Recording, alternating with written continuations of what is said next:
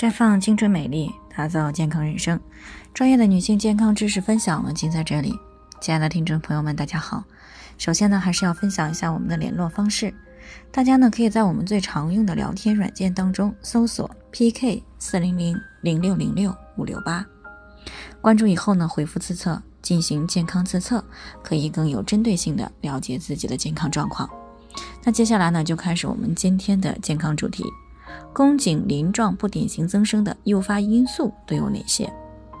听众蔡女士呢，今天上午过来咨询了，说自己在周日的时候呢，参与了当地举行的三八节关爱女性免费的两癌筛查活动。那么今天上午的结果出来了，结果显示呢，宫颈存在有鳞状上皮不典型增生，目前呢是中度。他不清楚自己怎么就出现了这样的问题。明明平时呢也一直挺洁身自好的，从来也没有胡来过，所以呢他就想知道这个问题到底是怎么回事儿。那昨天呢我们也谈了，所谓的宫颈鳞状上皮细胞不典型增生呢，就是指子宫颈上的鳞状上皮非正常的增生，但是呢还不够典型，也就是还不够确诊为癌症，所以呢啊我们称之为一个鳞状上皮内的病变。那根据这个病变的程度呢，可以分为轻、中、高。三种这个程度，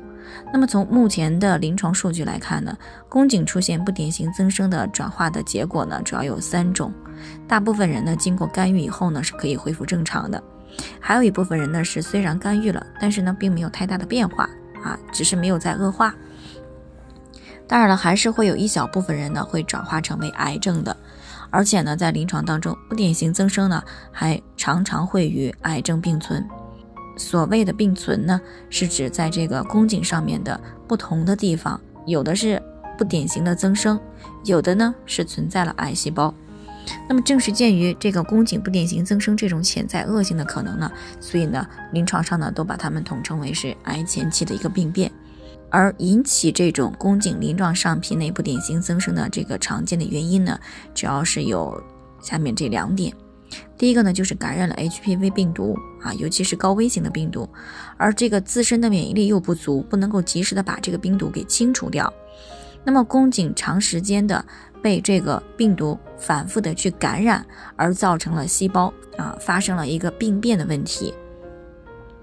那原因二呢，就是妇科慢性炎症的长期刺激啊，比如说有这个阴道炎、宫颈炎。啊，由于这个病毒细菌的感染，大多都是在免疫力比较差、宫颈呢又有创伤的时候会发生。所以呢，在这个生孩子以后、流产以后，还有两性生活以后，以及月经期间、妇科手术以后呢，都是一个感染发生的一个高峰期。而这个两性生活又比较早，私生活又比较混乱，经常熬夜，压力比较大，饮食不规律。啊，再者呢，口味又比较重，喜欢吃一些辛辣刺激、油腻煎炸以及比较甜腻食物的女性呢，这些都是高危的人群。所以呢，有这些行为习惯的女性朋友呢，是一定要尽早的去改善个人的生活习惯。而且呢，这个当你的免疫力比较低的时候呢，尽量不要同房啊，并且呢，定期的去进行宫颈癌的筛查。所以呢，出现宫颈鳞状上皮细胞的不典型增生呢，那并不一定呢就是一个生活的不检点啊，私生活混乱而造成，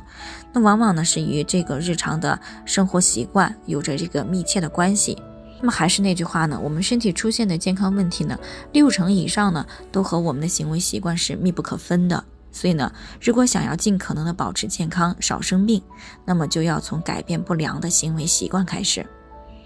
那以上呢就是我们今天的健康内容，朋友们有任何疑惑都可以联系我们，那我们会对您的情况呢做出专业的评估，并且呢给出个性化的指导意见。最后呢，愿大家都能够健康美丽常相伴，我们明天再见。